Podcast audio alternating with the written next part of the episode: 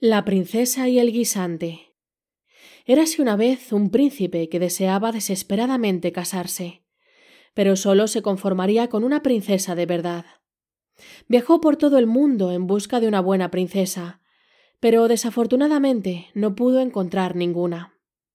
Por supuesto, era muy difícil saber si eran verdaderas princesas. Después de otra larga búsqueda, regresó a casa solo. Estaba muy triste porque deseaba desesperadamente una princesa de verdad. Una noche, cuando estaba lloviendo y tormentas e incluso hubo truenos y relámpagos, alguien llamó a la puerta de la ciudad. El viejo rey fue rápidamente a abrirlo. Una niña estaba de pie ante la puerta. Pero Dios mío. mírala. La lluvia goteaba de su cabello, su ropa estaba sucia y empapada, y sus zapatos estaban llenos de agua. Sin embargo, dijo que era una verdadera princesa.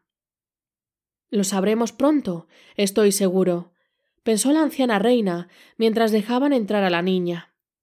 No dijo nada más y fue a poner en orden el dormitorio.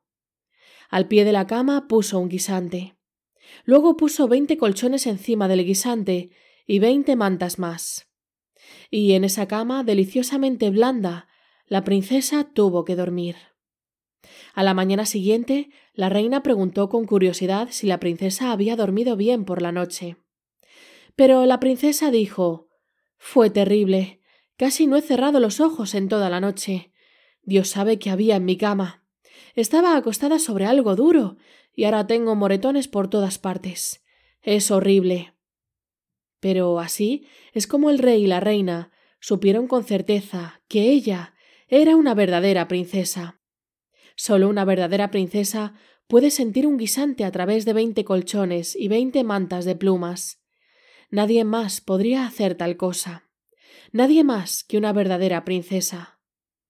El príncipe estaba muy feliz y se casó con ella de inmediato.